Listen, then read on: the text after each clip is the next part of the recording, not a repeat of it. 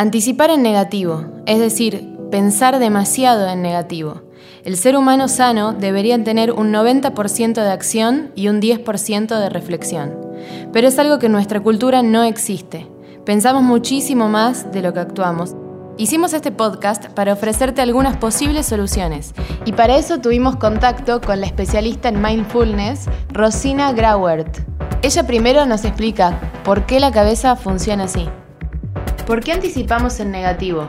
Ya sabemos que tendemos a pensar más en lo negativo y es por una cuestión de sobrevivencia. Siempre el cerebro va a estar más pendiente de aquello que es amenazante que de aquello que no es amenazante. Entonces acá se recomienda que de manera voluntaria, intencional, nosotros traigamos pensamientos positivos, recuerdos de situaciones positivas que vivimos durante el día, eh, que recordemos sucesos, aunque sean chicos, pequeños, pero importantes para nosotros, que, que sean positivos y eso va a, estar, va, va a generarnos mayor bienestar. ¿Sí? Porque, porque por sí solo nuestro cerebro no le, va, no le va a salir. Después habitualmente vamos a ir pudiendo hacer un, hábito y, cuando esto se convierta en práctica, lo de pensar de manera positiva y traer a nuestra mente eh, como las cosas que nos sucedieron durante el día, que fueron positivas, si lo hacemos habitualmente, esto va a generar un hábito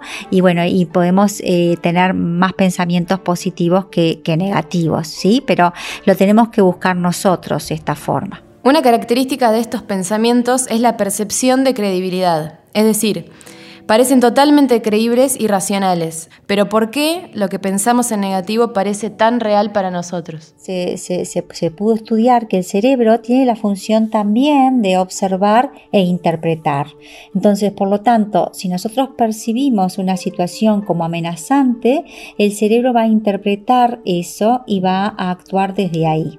Por eso es, es bien importante conocernos, ¿no? Entonces, por ejemplo, en situaciones donde nosotros nos sentimos vulnerables, eso eh, nos hace sentir poco seguros, ahí la, ansiedad va a aumentar y eso nos va, nos va a generar mucho desasosiego, mucha incertidumbre, mucha impaciencia y vamos a actuar desde ahí, ¿no? Siempre queremos salir de esas situaciones incómodas, sea cual sea la respuesta, nosotros queremos salir de ahí, ¿no? Entonces, eso nos hace actuar muchas veces de manera contraproducente. Por eso es importante conocer, bueno, qué, qué, qué tipo de pensamientos tengo, por qué tiendo a pensar más en lo negativo que en lo positivo.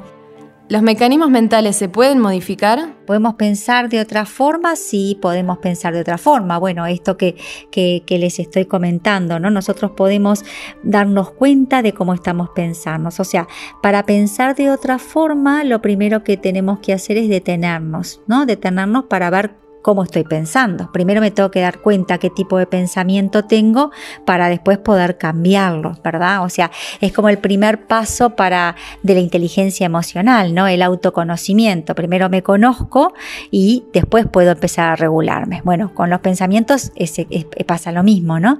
Primero veo qué tipo de pensamientos tengo y ahí puedo empezar también a investigar un poco, a ver, bueno, de dónde viene este pensamiento, eh, poner poder ponerlo en tela de juicio, ¿no? No crearme todos los pensamientos.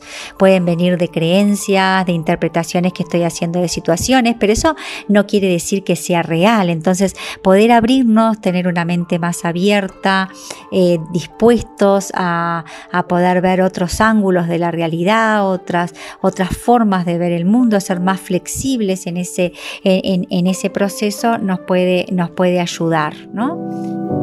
Nuestra especialista nos plantea cinco ideas inteligentes para empezar a preocuparte y dejar de preocuparte.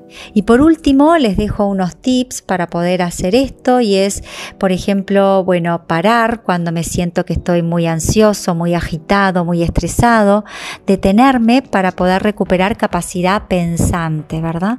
Poder respirar, unas respiraciones profundas, inhalación y exhalación por la nariz.